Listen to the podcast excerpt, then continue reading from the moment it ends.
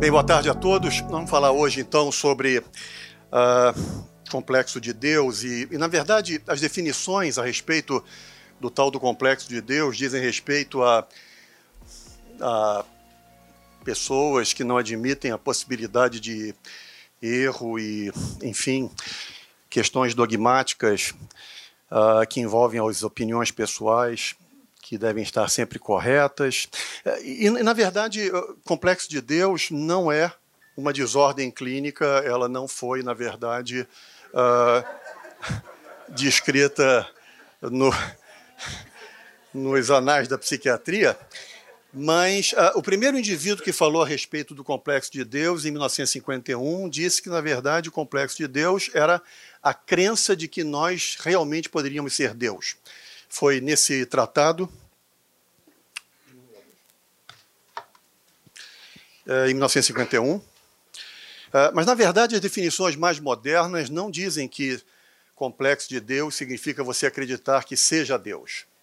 Isso, na verdade, deveria fazer parte de algum outro tipo de doença psiquiátrica. E sim, uh, de que, na verdade, uh, eu, eu, eu, sei que não sou Deus, mas, assim, parecido, né? Assim, tipo Deus, né? Assim, Afinal de contas, uma das frases que a gente mais ouve é: Doutor, é Deus no céu?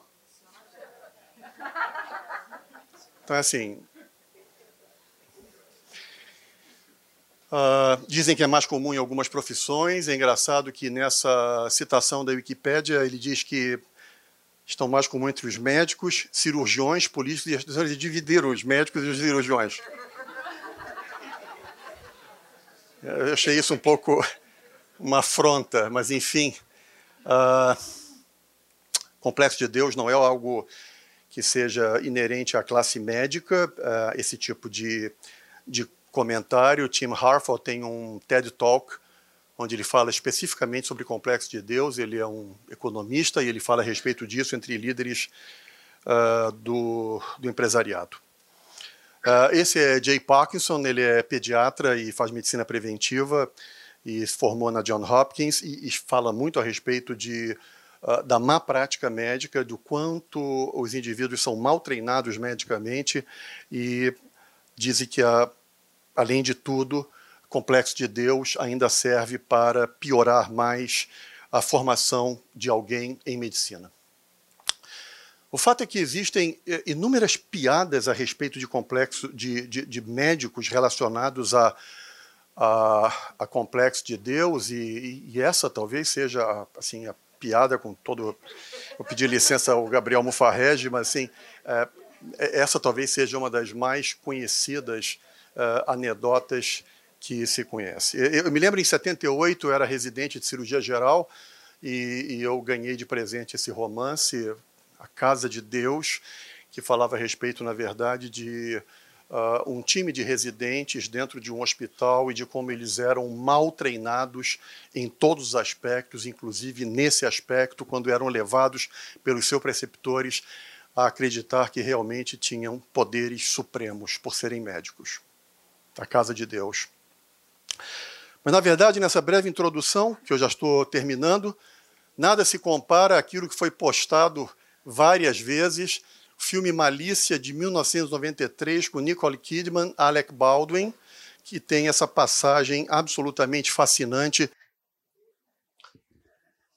Benilton Bezerra é especialista em psiquiatria e em psicanálise, e foi para ele que nós demos essa missão de falar 30 minutos a respeito desse assunto para depois nós ouvimos os comentários de Sérgio Zaidaft, que também é especialista em psiquiatria e psicanálise, vamos abrir para 40 minutos de debate com a plateia. Benilton, a gente agradece muito a sua presença aqui. Muito obrigado.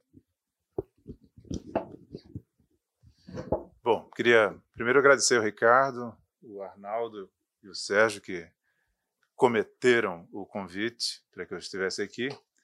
É, eu, eu queria acrescentar só uma pequena informação sobre o meu background, para vocês entenderem de que ponto eu, eu vou falar as coisas que eu quero trazer para sugerir o andamento da nossa conversa. Se trata de uma conversa. Né? É, eu sou psiquiatra de formação médico, sou psicanalista, mas é, trabalho há mais de 35 anos no Instituto de Medicina Social da UERJ, pós-graduação em saúde coletiva. O que, o que marca bastante os psicanalistas e psiquiatras que estão lá, é, porque a gente, ao, longo desse tempo todo de trabalho, a gente se acostumou a pensar mais em problemas e em diversas abordagens possíveis de cada um dos problemas de saúde, do que pensar é, a partir de uma perspectiva que eu, eu tomaria como sendo a minha se eu tivesse, por exemplo, no programa de pós-graduação em teoria psicanalítica da UFRJ, ou se eu tivesse no departamento de psiquiatria é, da, da, da UERJ ou da UFRJ. É a diferença entre você estar num campo disciplinar e estar num campo que, pela sua natureza, é inter ou transdisciplinar. Então, é, é bom vocês terem em conta isso para poder entender por que, que eu vou não vou fazer aqui um, um, discurso que vocês talvez esperassem ouvir de um psicanalista cinco estrelas. É, primeira coisa, é, eu acho que a gente mais ou menos está todo mundo de acordo de que essa, o, o problema, a questão existe. A natureza da questão e por que, que ela surge é que é o, o, o que a gente pode aqui discutir. Né? Ocorre uma coisa em relação a esse complexo de Deus muito parecida com o que ocorre com muitas outras outros problemas que a gente identifica e se atrapalha um pouco na hora de localizar onde ele está. Algum tempo atrás foi feita uma pesquisa aqui no Rio, problema do lixo, e uma pergunta dizia, as pessoas tinham que responder se o carioca é, tinha o costume de jogar lixo na rua. E aí, como se deve imaginar, uns 90% disseram que sim. E a segunda pergunta era: você joga lixo na rua? Aí, como se deve imaginar, uns 30 e poucos por cento disseram que sim. Dizer, quem joga lixo na rua é o outro. Eu acho que em relação ao complexo de Deus é mais ou menos a mesma coisa. Eu acho que todo mundo aqui vai estar de acordo que essa questão existe, mas dificilmente se eu perguntasse aqui quem acha que tem, que sofre, que alguma vez já se colocou nessa posição, pouquíssimos braços pelo menos iriam se levantar. É natural, natural, faz parte da dificuldade que a gente tem de dar um passo atrás em relação a si próprio e poder entender as nossas as nossas, uh, os nossos problemas, as nossas falhas. Né? Uh, me lembrei agora, não tem nada a ver com o assunto, mas me lembrei de uma frase que tem alguma relação com isso, é uma, é frase de Nelson Rodrigues. É, é, a definição que ele dá de tarado. Tarado é toda pessoa normal quando é pega em flagrante. então, mutatis mutandis, quem é que tem complexo, qual é o médico que tem complexo de Deus? É aquele que de vez em quando é pego em flagrante. Uh, o que, que, eu quero dizer com isso? O, essa ideia de complexo de Deus acho que envolve pelo menos três dimensões, três aspectos. Né? Primeiro é uma autopercepção, está aqui na definição. É uma coisa, é um sentimento de não só de autoconfiança, mas um pouco mais do que isso, uma certeza um pouco inabalável nas suas próprias percepções quanto aos problemas, quanto às condutas a, a tomar, mas é também uma uma heteropercepção, quer dizer, uma percepção do outro do paciente, é, que implica uma certa hierarquia, uma certa assimetria. É claro que existe uma assimetria no que diz respeito à informação médica. O médico estudou medicina, o paciente, na maioria das vezes, não. É, mas é mais do que isso. Trata-se de uma, de uma posição assim subjetiva na qual o médico, nessa experiência, nessa posição de quem está afetado por esse complexo de Deus, é, se coloca, na qual o paciente é, de maneira implícita, tácita, tomado como alguém que tem menos legitimidade, não só capacidade, mas menos legitimidade para questionar possíveis condutas. Nos casos graves, isso se estende até aos próprios colegas. Ontem mesmo eu estava numa sessão é, psicanalítica com uma pessoa que está às voltas com uma meia dúzia de médicos, todos super conhecidos de vocês todos, e a dificuldade que ele dizia, e trata-se de uma questão de é, é, câncer ou é histoplasmose, é, é, enfim, há uma indefinição quanto ao diagnóstico, e o que o, esse paciente pedia era apenas que os médicos conversassem entre si. E boa parte da nossa conversa foi ele tratando da trama complicadíssima em que ele está metido, na qual o médico X não fala com o médico Y, é, que não fala com o médico Z, porque cada um se considera um pouco acima dos demais. Houve um, uma coisa curiosa: um, um desses está viajando, está num congresso de uma especialidade, e quando esse meu paciente falou de que um colega dele, da mesma especialidade, que está em São Paulo, disse isso assim, assim, assado. Ah, no outro lado da linha telefônica, o colega disse: Olha, todos os bons pneumologistas estão nesse congresso. O que significa que, se ele não está aqui, a opinião dele não vale de nada. Assim, na lata. Então, é disso que a gente está falando. Né? É uma, é uma, é uma autopercepção, é uma percepção do outro, dos pacientes, dos colegas, o que impõe um estilo de relação, um jeito de você lidar com o outro, geralmente o, o paciente, também os nossos colegas.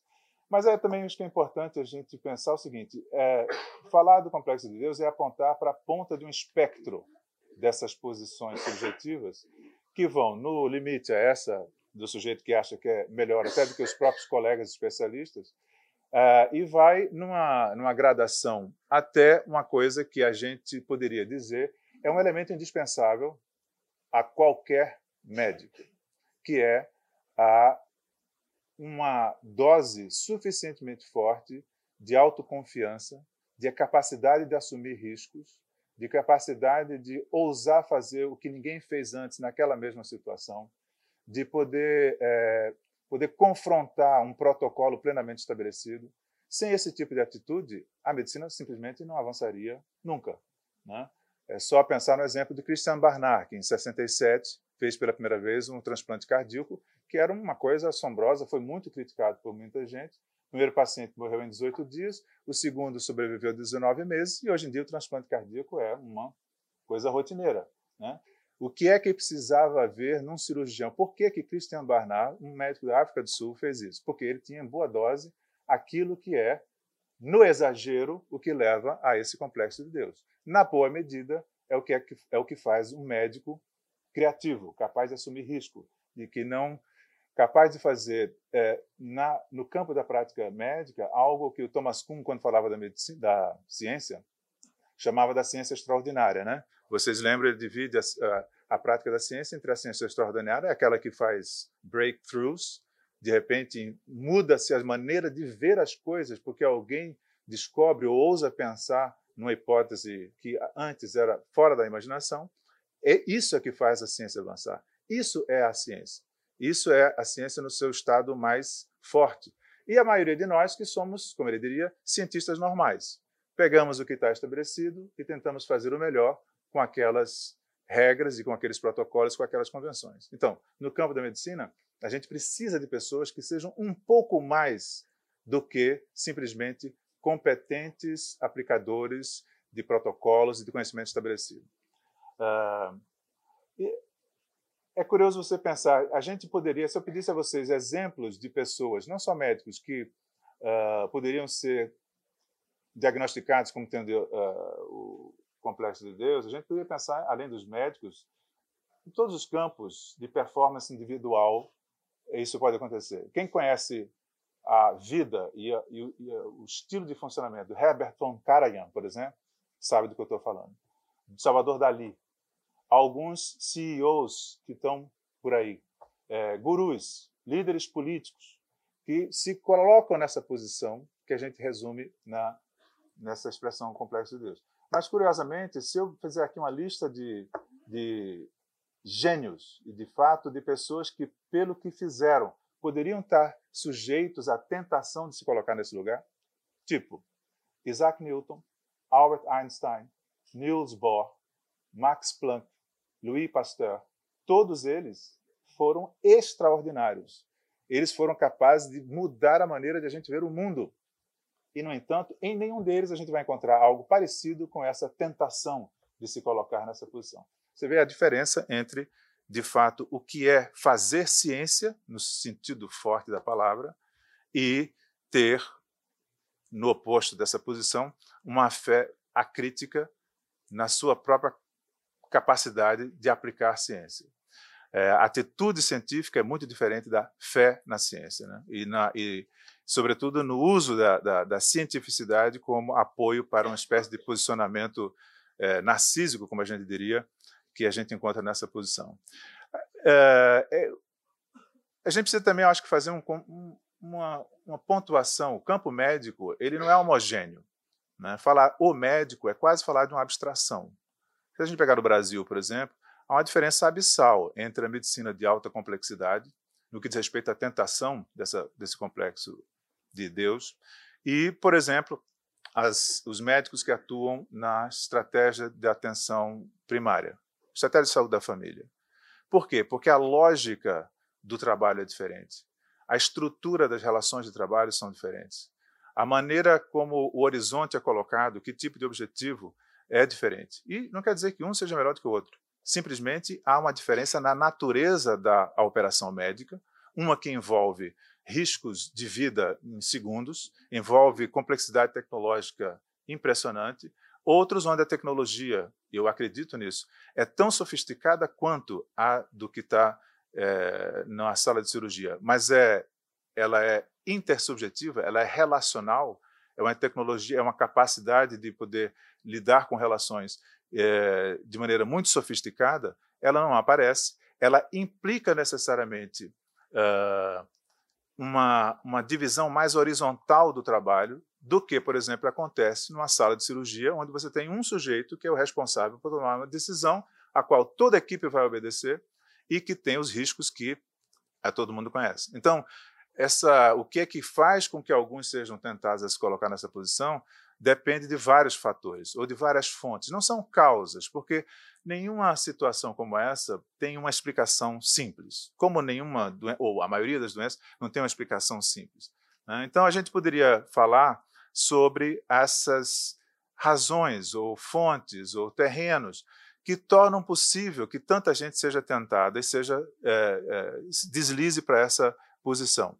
Então, eu quero primeiro insistir nisso. A, essa ideia de complexo de Deus, ela não, não é um transtorno, não é uma doença, não é um defeito que pessoas têm e outras pessoas não têm. Ela é uma posição subjetiva. O que, é que significa dizer uma posição subjetiva? É uma maneira como eu me implicitamente, não é que pense assim, mas no pano de fundo do meu, da minha autoimagem, existe uma, uma maneira de me situar frente ao olhar do outro. Outro no sentido mais genérico. O outro são os outros mesmo semelhantes ao paciente, o outro são os colegas, o outro é, é o olhar da sociedade, é a imagem que eu imagino os outros têm de mim. É uma posição subjetiva individual e é, como ela é completamente dependente da relação que o outro tem comigo, eu não consigo me colocar no complexo de Deus se eu não tenho essa, essa posição referendada. É Deus no, no céu e o Senhor na terra ela é, portanto, não só uma posição individual, ela é uma montagem, ela é uma montagem subjetiva. Ela implica o médico e implica os outros, os outros sendo todos os outros, o paciente, os colegas, a sociedade, etc. E tal. É por isso que uma, uma, uma, um ambiente médico de altíssima tecnologia, de altíssimo risco, produz uma atmosfera e um campo de forças que empurra muito mais para isso do que estratégia da saúde da família e outras modalidades de prática, de prática clínica, né, de prática médica. Além disso, você tem uma montagem, ou um, essa, essa, essa coisa do complexo, médico, do complexo de Deus, eu acho que depende, ou está muito relacionada a um dispositivo social. Ou seja, quanto mais é disparatada a posição social que o médico e um paciente ocupam, mais fácil é que essa assimetria se desloque para uma posição de sujeição, por um lado, e de assujeitamento, por outro. De novo, é uma montagem. Uh, uh, quanto mais, quanto mais, digamos, igual socialmente o paciente é de um médico, pelo menos mais resistência ele é capaz de oferecer a essa, esse posicionamento do médico. Mas mesmo assim, vocês lembram, o paciente que eu citei ontem, é, enfim, socialmente no mesmo nível, e mesmo assim todos nós podemos ter relatos aqui de experiências com colegas em que essa, essa, essa assimetria se coloca. Né? Bom, então, pensando nessa ideia da posição subjetiva, que, que razões a gente poderia ter que é, criam condições para isso aconteça? Vamos dar um passo atrás, então. Primeiro, a gente poderia falar sobre as fontes culturais desse complexo, que significa pensar sobre o lugar imaginário que a medicina ocupa desde a modernidade, dos, no século passado, de maneira muito mais acentuada, com algumas, algumas mudanças culturais. É, desde a modernidade, porque a gente, desde o século XVI, XVII, a gente vive o que o Max Weber chamou de uh, o desencantamento do mundo. O que é que, de maneira muito resumida, quase caricatural, isso significa? Significa que, a partir da modernidade, a gente começou a pensar o mundo é, a partir das nossas relações horizontais, sem apelo às nossas relações transcendentes para explicar o que somos, como devemos agir. Né? A, a, religião é, perdeu o, o, o estatuto que tinha, a política ocupou um lugar cada vez mais relevante e a ciência, em particular, se tornou um discurso de legitimidade inquestionada. É o momento em que a ciência se afasta da filosofia. É o momento em que o médico deixa de ser um sábio para ser um técnico ou um cientista, entre aspas, é, competente. É, o, o, Ricardo está falando dos cirurgiões e médicos, e todo mundo sabe disso, os cirurgiões não eram médicos até surgimento da... A, a, eles invadiram o campo médico, de, saindo da associação com os barbeiros, no final do século XIX. Né? Foi só no final do século XVIII, perdão, foi só no final do século XVIII que cirurgia passou a, a ser compreendida como uma atividade é, médica. É, e isso implica, isso tem a ver com esse processo de é, tecnificação crescente da sociedade. Nos, nos, tempos mais recentes, eu acho que há um elemento assim, cultural que é importante a gente pensar, que contribui para isso, que é, nós vivemos numa sociedade em que o, a exacerbação da cultura do individualismo levou à possibilidade de nós questionarmos qualquer tipo de autoridade. Qualquer tipo de autoridade. Não há mais nenhum valor mais alto que se levante. Todos podem ser postos em questão. É, o valor da a religião passou a ser uma decisão de escolha pessoal. Tudo passou a ser matéria de definição pessoal. Até a anatomia do nosso corpo deixou de ser destino para ser uma matéria de escolha pessoal. Então, a gente poderia dizer muito poucas coisas têm o estatuto é, tão forte que a gente se a, ajoelhe diante delas sem questionar. A única único canto da sociedade onde parece que um discurso tem uma proteção contra isso é o discurso da ciência. O discurso da ciência parece que tem uma autolegitimidade, não só para explicar fatos, porque esse é o papel dela, mas sutilmente para se colocar como um, um discurso que também ajuda a gente a pensar como viver, é, estabelecendo hierarquia de valores que antes eram, pelo menos, uh, uh, fonte de conflito entre religião, filosofia, tradições, etc. Então, essa crise da autoridade, que a gente vê não só na sociedade de maneira geral, mas em setores é, específicos, como, por exemplo, na educação, no interior da família, com fenômenos que a gente não vai aqui discutir, ela produz, eu acho, uma, uma é, faz com que a medicina se apresente como um campo de interseção entre o que há de mais legítimo e mais verdadeiro, que é tudo que é a produção do conhecimento científico, e as demandas existenciais, as demandas eh, individuais de bem-estar. Numa sociedade como a nossa, que privilegia de maneira inédita o bem-estar, que faz com que a felicidade seja vivida como uma espécie de exacerbação do bem-estar numa vida estendida, a medicina acabou se colocando num papel muito privilegiado e o médico, como consequência, num papel muito especial. O médico é uma espécie de intercessor entre a produção da ciência, que é tem toda essa toda essa força imaginária, e aquilo que é a vida íntima de cada um é, de nós, né? Nós somos aqueles que falamos em nome do que a sociedade produz de melhor, que é o conhecimento científico. Isso, é, em parte, é verdade, é, em parte, expressa os efeitos do tipo de cultura em que a gente vive, a sociedade do bem-estar, uma sociedade onde a saúde virou uma espécie de é, valor imperativo. Né? A saúde como um valor, como algo que é preciso. O sonho de todo mundo hoje em dia é morrer na mais perfeita saúde. É, a gente tem uma, uma preocupação que em outras épocas seria considerada obsessiva, com tudo quanto é tipo de constante fisiológica, com tudo quanto é tipo de risco, com tudo quanto é tipo de cálculo, a saúde em si deixou de ser um meio para alguma coisa para ser um fim em si mesma. E é claro que a medicina entra nisso é, como a sopa no mel. Uh, um outro dado cultural eu acho muito relevante e muito típico das últimas décadas é o surgimento da vida, da vida biológica como um valor absoluto, como um valor supremo. Nas sociedades tradicionais não é assim. Pensem num samurai, por exemplo. O valor da vida do samurai é inferior ao valor da honra, por exemplo. Em sociedades guerreiras é assim. no sertão de Pernambuco, onde eu nasci, até pelo menos Raquel de Queiroz e Graciliano Ramos escreverem sobre o sertão, era assim. Lembre de Vidas Secas, Fabiano, o herói de Vidas Secas, é um miserável. O sujeito está morrendo de fome, mas ele é um homem honrado. É a honra que faz com que ele, que tem vontade de matar o soldado que o humilhou na, na cidade, não faz isso, porque, embora ele seja um nada social, ele é um homem que criou-se no mundo onde valores como a honra são superiores à, à vida individual. De modo que é, a gente hoje, na desvalorização dessas grandes narrativas, desses grandes valores, toma a vida e, portanto, a saúde como um valor supremo. De novo, água para o moinho da medicina. Né? Uh, outro traço, eu acho, da cultura atual que contribui para esse bric-a-brac, esse cenário, é o de que a gente vive, de novo, tem a ver com a, a evolução do individualismo, uma cultura que alguns, uh, Alain Lemberg, que é um sociólogo francês, chamou de cultura da autonomia. O que é isso? É a ideia compartilhada por cada vez mais pessoas de que nós somos seres autônomos. É isso que nos define. A nossa independência, a nossa autonomia. Todo mundo tem direito ao seu à sua privacidade. Todo mundo tem direito a decidir o que quer que seja sobre o seu corpo, sobre a sua vida, a hora que quer morrer. A tendência na nossa sociedade é, é exacerbar o valor de cada indivíduo. Isso é ótimo. Sem isso, ainda teríamos escravidão, as mulheres ainda não votariam, os gays ainda seriam é, massacrados.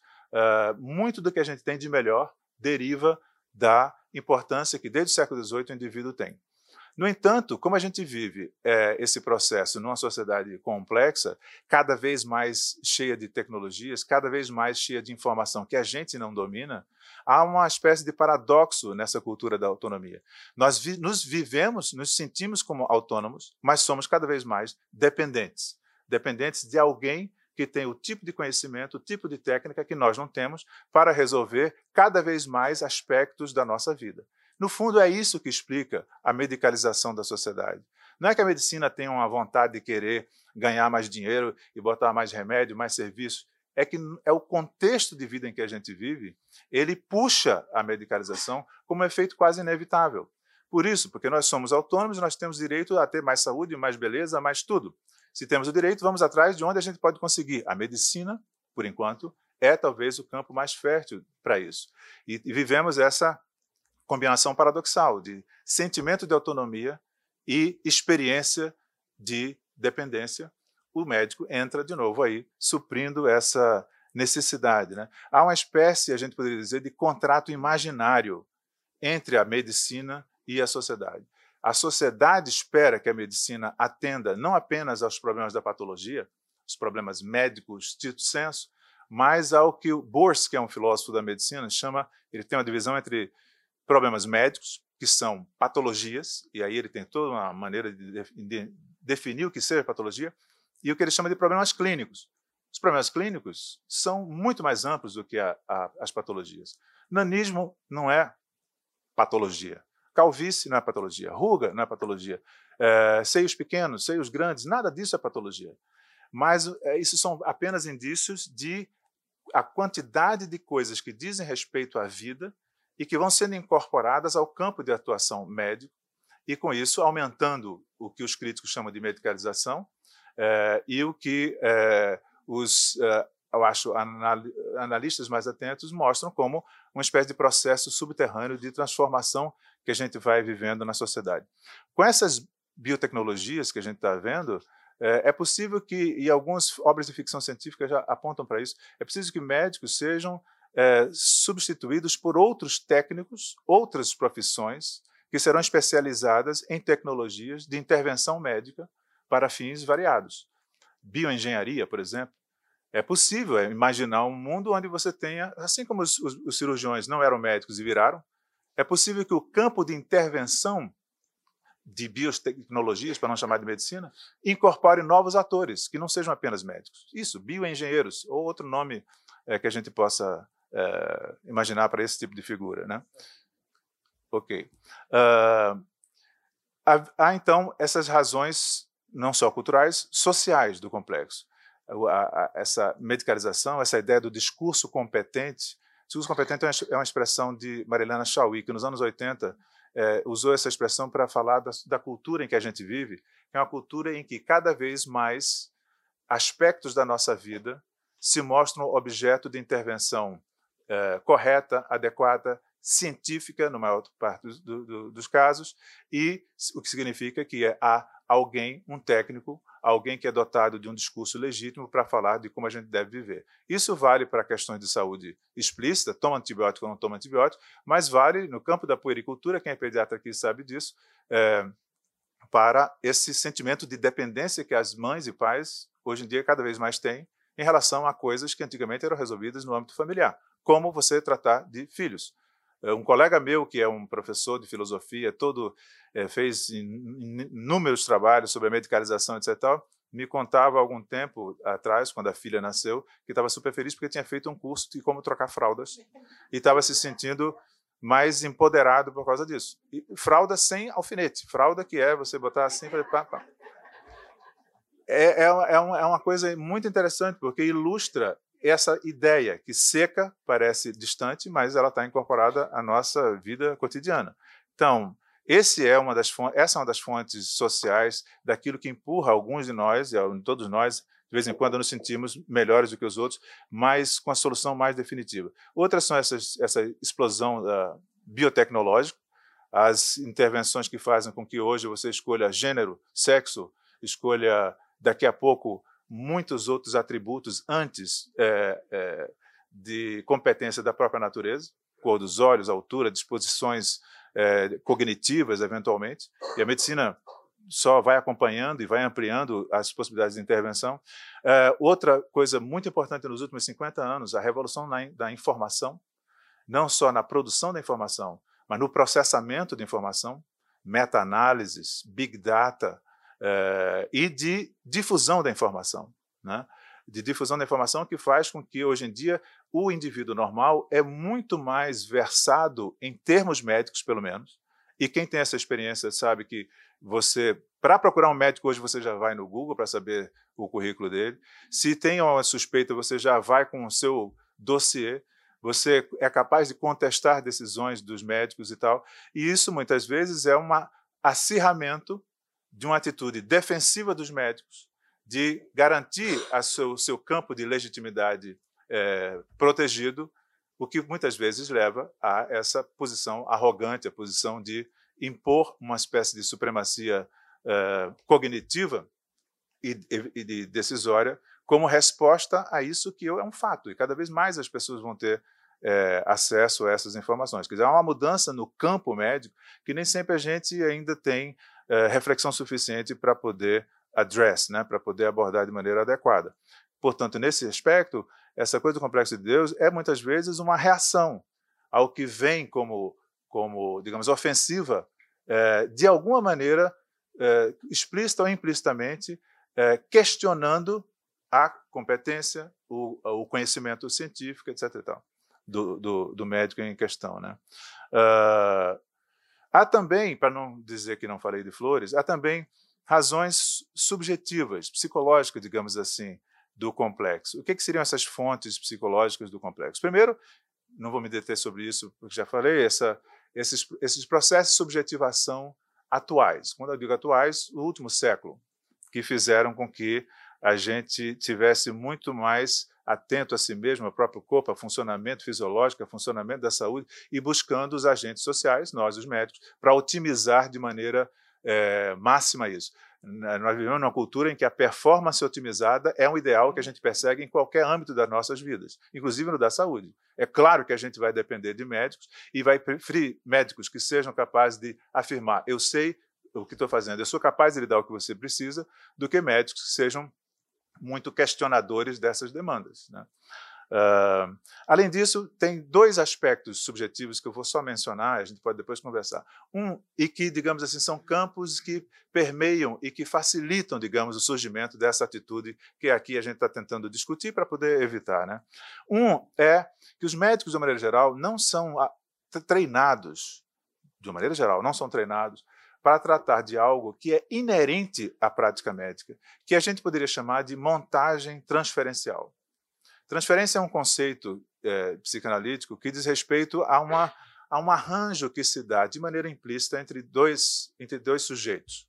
Um arranjo no qual um dos sujeitos tem uma questão, um problema, uma dúvida, uma incerteza, uma agonia, é, um sentimento de desamparo, algo que não vai mal, que vai mal, que não vai bem, e o endereçamento dessa agonia, desse sofrimento, é, a um sujeito que é dotado por esse por essa demanda de uma de uma de um saber que a gente supõe que ele tem que vai oferecer o X da questão, vai resolver a solução do problema, vai dizer, afinal, doutor, o que é que eu tenho? É, e essa montagem transferencial ela é um mecanismo poderosíssimo. O, o, o, fenômeno do placebo é talvez a maior evidência disso. Farinha pode curar uma infecção apenas pelo fato de que o paciente acredita que o médico está dando a ele, e o médico também acredita, que está dando a ele um antibiótico e não uma farinha. Quer dizer, a, a força mobilizadora que essa, esse processo transferencial traz implica discussões sobre mente e corpo, que a gente não vai ter aqui, mas hoje em dia é um fato, é um fato consagrado, que ninguém duvida. Mas os médicos, curiosamente, não são treinados para tratar disso. Né? Uh, isso faz com que, uh, quando essa, essa, montagem funciona bem, e às vezes funciona bem a despeito da consciência das pessoas, um do, o, meu, o meu primeiro professor de nefrologia era um sujeito que dizia o seguinte: eu, quando me formei, precisava me casar, não tinha emprego, não sabia o que ia fazer. Ah, ele, ele era, virou psicanalista, ele fazia psiquiatria. Né? E, e aí me arrumaram um emprego de nefrologista, eu aceitei. E em três meses era o melhor nefrologista do ambulatório, esses ambulatórios na Baixada Fluminense. O que é que aconteceu? Ele mesmo tentando explicar. É que eu, como não sabia nada de nefrologia, o que é que eu fazia? Tinha que conversar com o paciente enquanto ia matutando que raios eu ia fazer, que tipo de exame eu ia poder fazer, que tipo de, de sugestão de tratamento eu ia fazer. E com isso, ele, sem se dar conta, criava um mecanismo que fazia com que, a despeito do parco conhecimento dele, ele fosse um, um artista, digamos, da cura. Né? Medicina é isso: é busca de conhecimento e prática de cuidado. É a audácia do conhecimento, sapere aude, é a arte de curar, ars curandi. É, e isso é o que a, o, esse, essa montagem transferencial possibilita. Quando isso dá certo, ótimo. Quando não dá, aí você tem efeito fármaco, que pode ser remédio e pode ser veneno. Né? Quando isso não vai para o bom caminho, o destino infeliz é que essa montagem ela torna muito possível que um se sinta completamente assujeitado ao outro e o outro se sinta completamente dono da bola, dono do pedaço. Não vê no outro um, o que deveria ser sempre o caso, no caso da, da, da medicina, né? Um, um, um, colaborador num trabalho que visa ampliar a normatividade daquele, daquela pessoa. Esse é um ponto subjetivo que os médicos não estão preparados para entender. Outro ponto que aí eles não precisariam nem entender, mas para a gente aqui discutir vale a pena é, citar, é que essa, essa, essa experiência da onipotência patológica, vamos dizer assim, essa, essa onipotência desvairada, ela tem uma fonte na saúde. Qual é essa fonte? Quem conhece, muita gente aqui conhece, a obra de, de um psicanalista é, inglês chamado Donald Winnicott. Winnicott é um psicanalista muito curioso porque ele primeiro foi pediatra raro caso de um, de um, de um psicanalista, do, dos grandes, que foi primeiro médico e depois psicanalista. Ele, então, ele tinha uma atenção ele, ele, ele, com, a, com as crianças como um médico, um pediatra, um puericultor tem.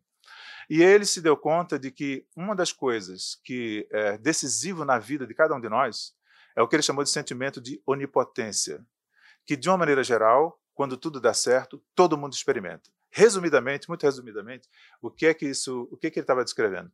É que todos nós, quando somos muito bebês e ainda não somos uma entidade individualmente é, é, construída, o bebê quando nasce precisa, precisa no, na relação com a, o ambiente e, sobretudo, com a, os cuidados maternos, criar aos poucos esse, essa percepção de si como diferente daquilo que é o não si.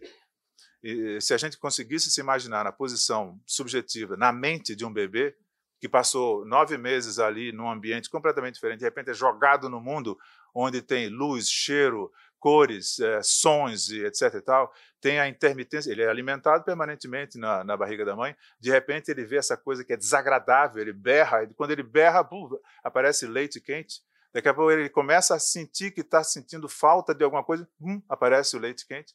É essa essa ideia que o Winnicott diz que é estruturante, É um momento imaginário, mas um momento também real, em que a, imaginário porque a gente imagina o bebê, nenhum bebê é capaz de falar naquela posição. A gente imagina retrospectivamente. É um momento subjetivo em que eu tenho a sensação de que eu crio o mundo, que aquilo que eu preciso eu faço acontecer.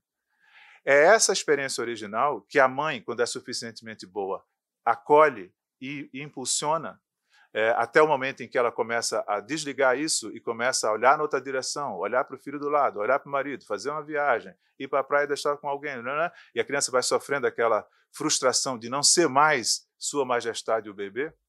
Isso é um processo natural, mas é um processo natural que dá certo quando a criança, intimamente, no início, teve essa experiência de ilusão. E a ilusão criativa, de ser ser o criador do mundo, do seu mundo. Isso, quando funciona bem, torna as pessoas mais capazes de serem criativas, espontâneas, assumirem riscos, porque o mundo passa a ser um lugar a ser explorado, porque ele acredita, não é acreditar é uma, é uma atividade consciente. Ele sente, sem se dar conta, de que ele é capaz de criar coisas novas. Ele é capaz de mudar algo. Ele é capaz de ser um bom médico, não apenas um executador de protocolos, não apenas um mecânico de órgãos. Ele será um bom médico. No entanto, isso nem sempre dá certo. E muitas das patologias que vão aparecer no futuro decorrem da, do fracasso disso. Não porque a mãe é ruim, mas a mãe pode ter tido uma depressão pós-parto. A mãe pode, ter, pode estar na Síria, em Alepo, numa situação que o exército islâmico está. Muita coisa pode acontecer, um azar pode acontecer, e aquilo é, se fraturar. Nesse caso, o que acontece, diz Winnicott, é que a gente vai se estruturando e todos nós temos um pouco isso, mas quem passa mal por essa fase se estrutura muito em função numa, posição defensiva, o que ele chama de falso self. Falso no sentido de que é uma espécie de cartão de visita, é uma persona, como no teatro grego, uma persona que eu construo para poder ser alguém aceitável no meio social. E essa persona, em pessoas que não têm o sentimento de confiança, que é a base da criatividade, acaba recorrendo a essa posição mais dura de arrogância e de e aí, que a, a, ideologia cientificista do nosso tempo, a ideologia da saúde social, contribui.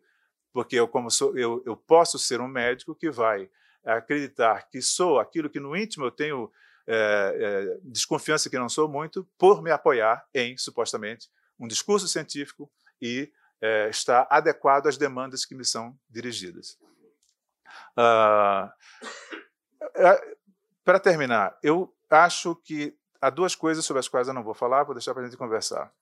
Primeiro é que essa discussão toda, ela também remete a uma coisa que a gente nunca faz. Eu não me lembro de nunca ter feito isso na faculdade de medicina.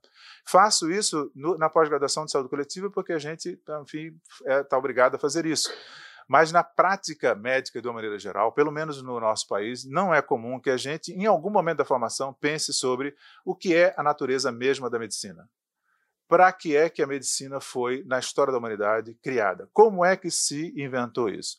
Jorge Canguilhem, que é um filósofo da biologia que é, estudou medicina apenas para fazer um tratado, que é um clássico sobre a patologia, que chama-se O Normal e Patológico, escreveu em 1943, preso pelos nazistas, ele era da resistência francesa. Ele tem uma, uma ideia que é a medicina, ela é um passo na evolução da espécie, na evolução darwiniana da espécie.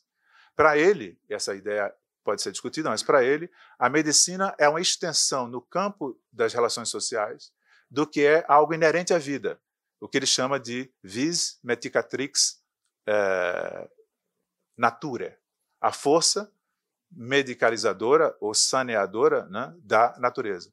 É a própria natureza que serve de modelo, deveria servir, como ele diz, de modelo à medicina.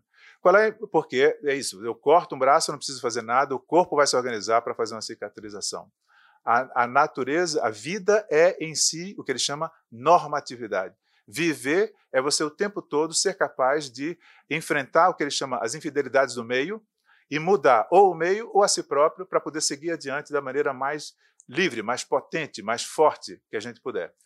A medicina para ele deveria ser buscar, a, a, com os recursos que a gente tem, garantir, ampliar ou recuperar a normatividade dos indivíduos. É claro que o que é a normatividade dos indivíduos é uma matéria de discussão, mas essa ideia eu acho muito poderosa, porque faz com que a gente entenda o que, que pode ser antídoto para essa ideia de complexo de Deus. Uma das coisas é repensar, poder o tempo todo pensar qual é o nosso mandato social? Para que é que nós estamos, afinal, fazendo o que estamos fazendo? E se a gente pensar nessa ideia, a gente vai ter uma espécie de norte que vai permitir que toda a dimensão epistemológica da medicina, o conhecimento que ela produz, toda a dimensão ontológica da medicina, o que é, que é o ser humano, o que é, que é uma doença, etc., esteja a serviço de um horizonte ético. Para que serve a medicina? Para que serve uma cirurgia? Para que serve um medicamento? E, nesse caso, a gente pode dizer a medicina, quer dizer, a, a ousadia, a, a, capacidade de correr risco, de inventar, de fugir do protocolo, é inerente ao melhor projeto da medicina.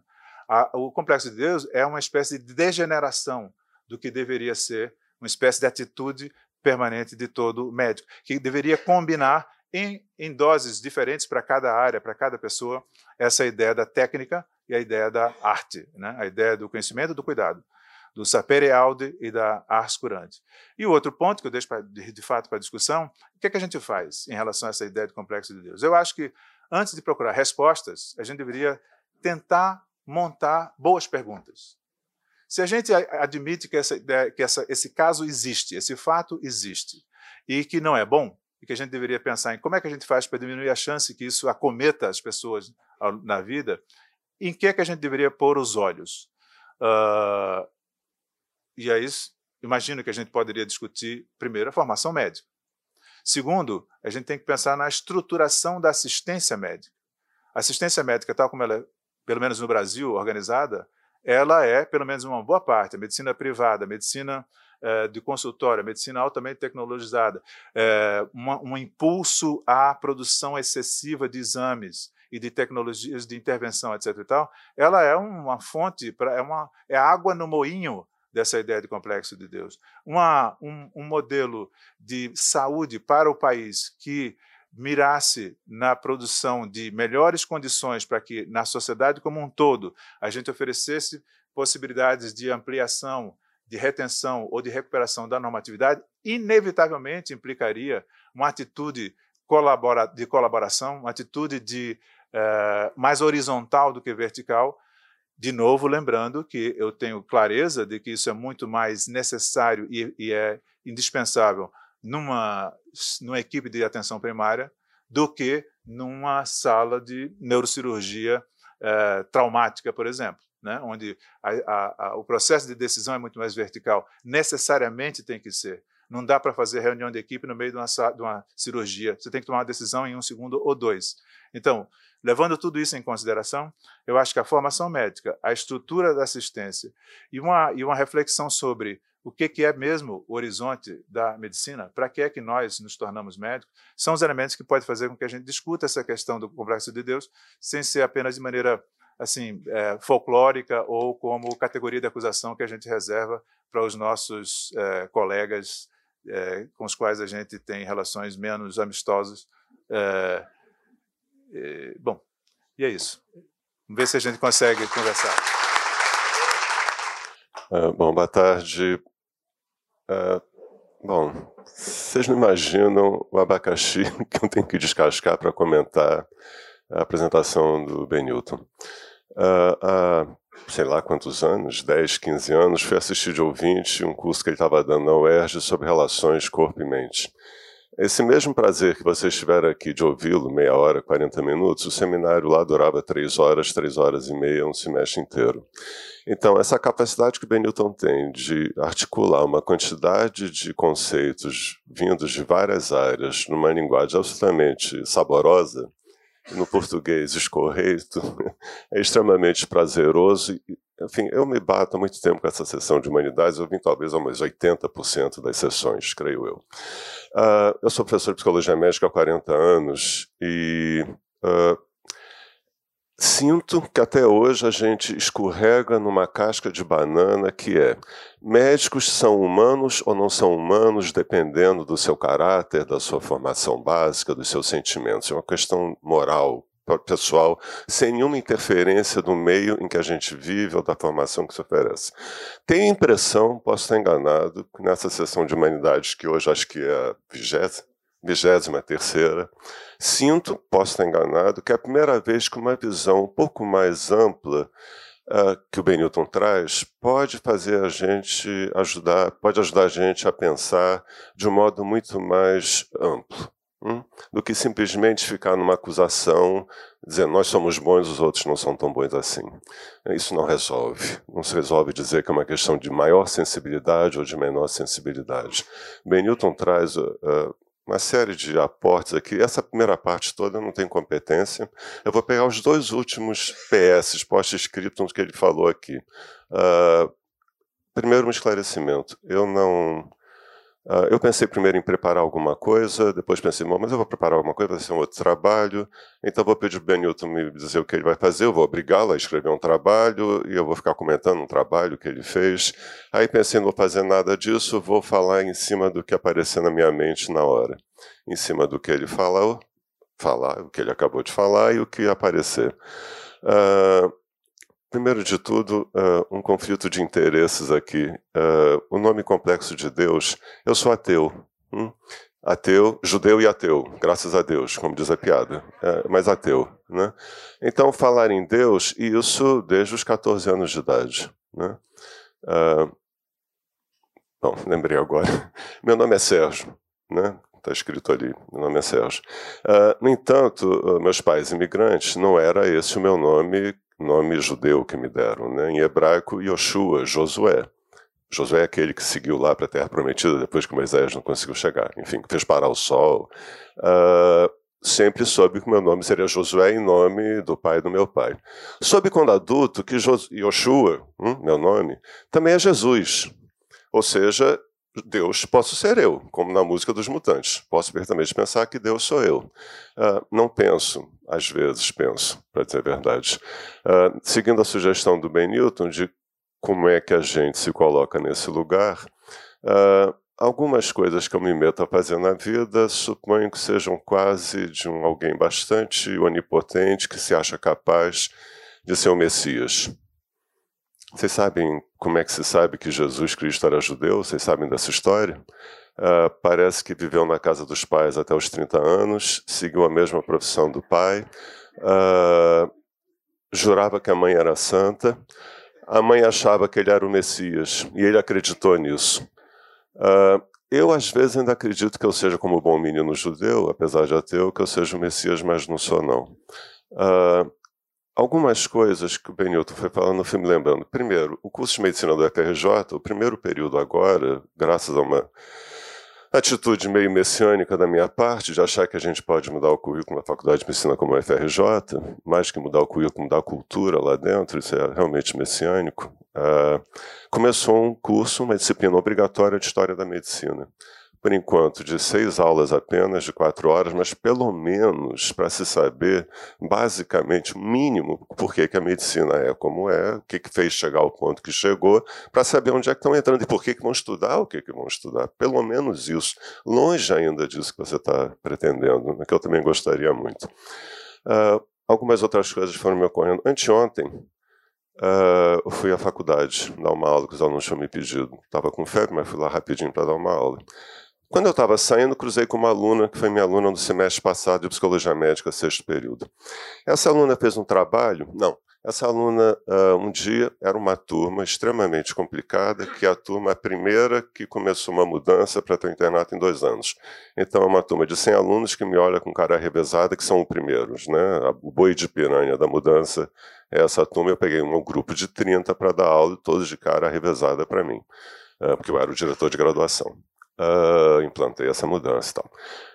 Uma delas, uma aluna traz um caso de um caso extremamente complicado, uma paciente internada no Hospital Universitário Clementino Praga Filho, uh, que não sabe o diagnóstico, uma moça da idade dela, 21, 22 anos, casada, com uma filha de dois anos, e que de dois anos para cá começou a ter uma pouco depois do nascimento da filha, começou a ter uma doença que ninguém conseguia chegar a um diagnóstico, que a fez emagrecer, perder 20 ou 30 quilos, estava caquética, sem força, cheia de dor.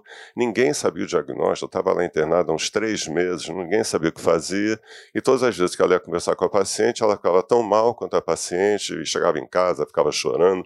E o que, que ela fazia com isso? Uh, bom, não sei aqui quem lida com alunos de medicina nessa fase, isso é toda hora.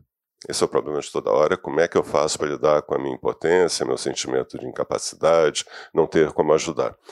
Na sala, conversando com a menina, fiz ela contar um pouco mais da história, e a menina contando que a paciente mostrava o retrato da filha dela, e mostrava o retrato dela pré-doença, e que ela não sabia mais o que fazia, que tava, chegava em casa ficava chorando. A sua sugestão, por que, que na formação não se discute essa montagem transferencial? Sugestão que eu dei a ela. Em vez de você se sentir só impotente, quem sabe esse sentimento que você tem seja o mesmo que a paciente está tendo, de não saber o que faz da vida dela. Quem sabe, a partir desse seu sentimento, você pode perguntar para ela: Eu acho que você está me dizendo, você está muito desanimada, esperançada. Tem alguma coisa que você acha que eu possa fazer por você? Foi a sugestão que eu dei a ela numa aula de quinta-feira. Na aula seguinte, ela diz que na sexta-feira, dia seguinte, ela foi lá na enfermaria toda disposta para fazer isso que eu tinha combinado com ela.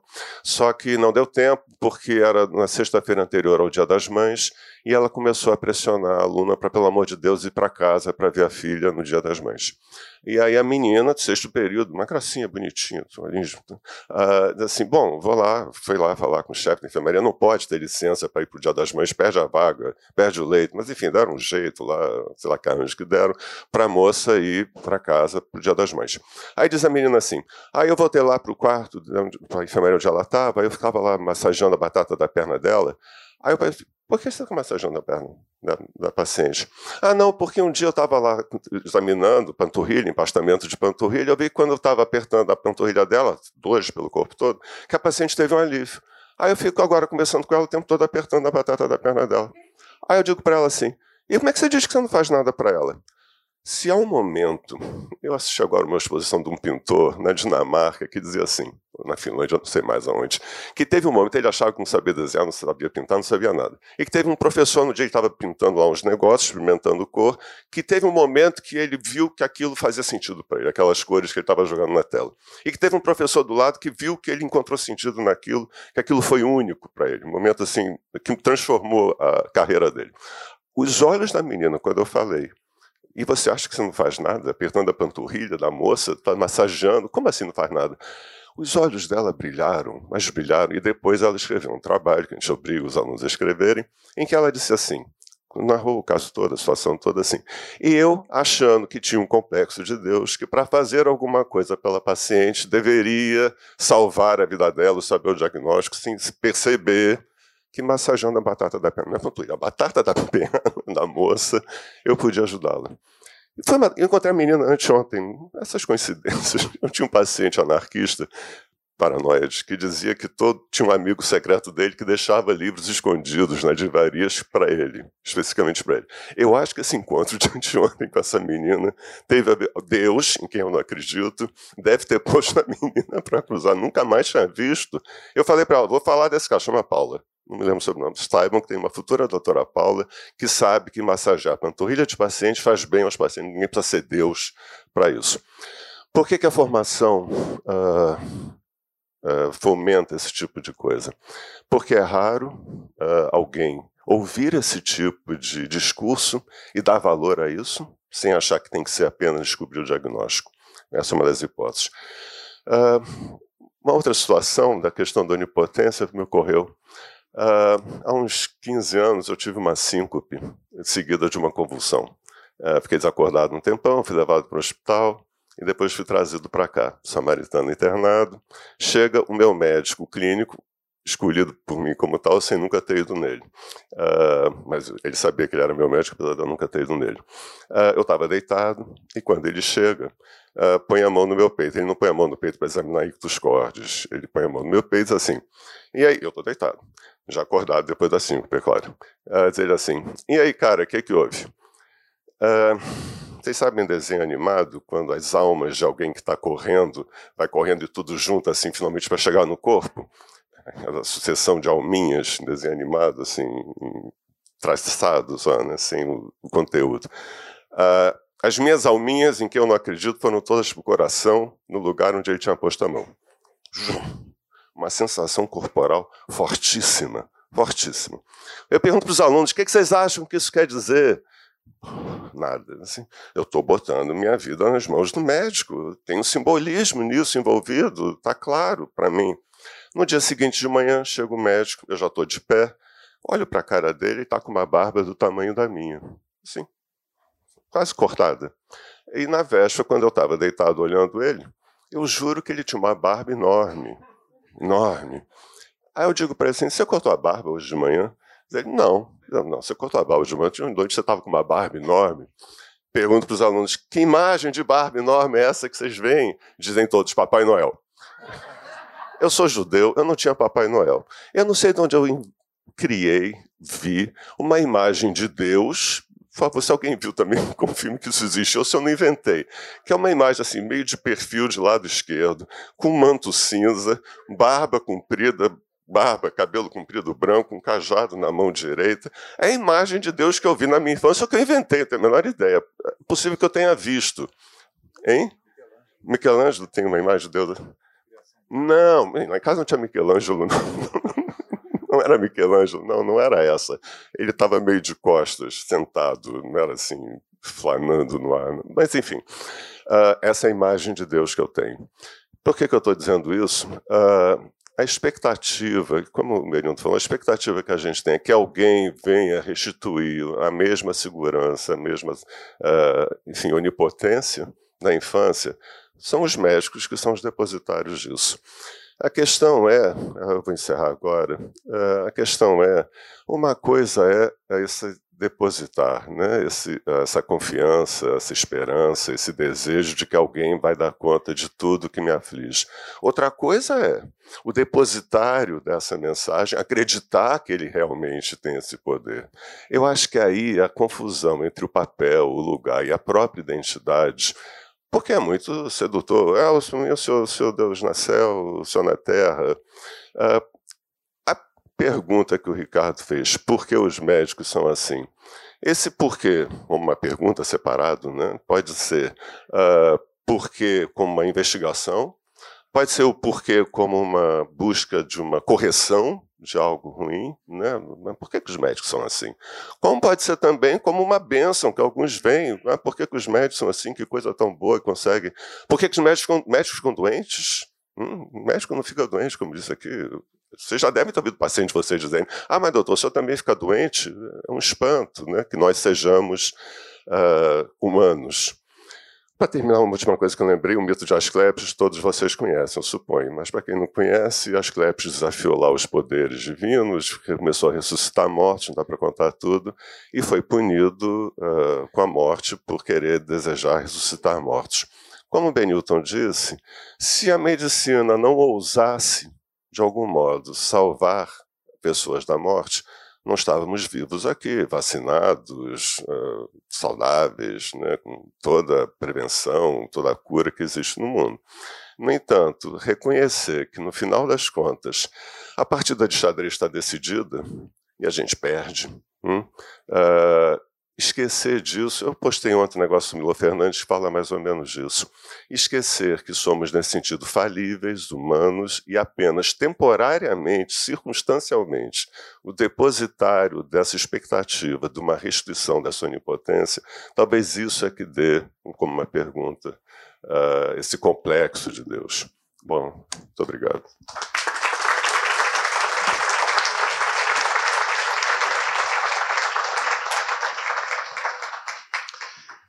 Nós vamos com esse debate até 2h10 da tarde, quando então eu vou fazer um sorteio e vou anunciar a próxima sessão, de maneira que eu pediria que todos aqueles que fossem pedir a palavra, que fizessem um comentário breve uh, ou uma pergunta para o Benilton e o Sérgio. Ok? Então eu vou anotar os nomes com calma e Teodoro vai ser o primeiro a fazer um comentário ou uma pergunta. É cumprimentar o Ricardo, o Benilton e o Sérgio pela riqueza de abordagem que estão apresentando sobre o tema. É, comentário e uma questão. É, o Ricardo começou introduzindo um conceito do complexo de Deus por Ernest Jones. Eu queria fazer um contraponto Ernest Jones com Sandor Fênix, porque o, na década de 50, da mesma forma que ele cita o, o Jones, é, é o livro do Michael Balint, também, o, paciente, o médico paciente, sua doença. Mas eu estou querendo voltar a Sandor Fênix, porque ele é um contraste com o Jones. Enquanto que Jones faz uma história da psicanálise, querendo apresentar o Freud como um deus, né? e nós vamos encontrar a, a posição dele, inclusive, muito crítica em relação ao Sandor Fênix. E Sandor Fênix, na Hungria, ele faz o primeiro movimento da aproximação da psicanálise com a universidade. E ele é o, é o mestre né, dos discípulos, que é o Sandor Fênix, é, tem o Michael Balint e, e depois, nos Estados Unidos, o, o, um outro psiquiatra, que, psicanalista, que foi de Chicago. Que vocês daqui a pouco vão me ajudar a lembrar o nome dele. Bom, o que eu, que eu iria colocar é que o, o, o Michael Balint, como discípulo do Ferenc, né, ele é, é, trouxe uma contribuição enorme naquilo que ele veio a formar, saindo do espaço da psicanálise, que são os grupos Balint. A cadeira de psicologia médica nas universidades públicas federais se basearam muito nos trabalhos do Balint, o trabalho que, inaugural aqui na UFRJ, que foi do Perestrelo, deu seguimento com o professor Portela, que fundou exatamente a disciplina de psicologia médica. Aí eu perguntaria a vocês: isso é uma prática regular, que são os grupos Balint. Qual a importância desses grupos Balint para lidar com a questão do complexo de Deus? Benilton.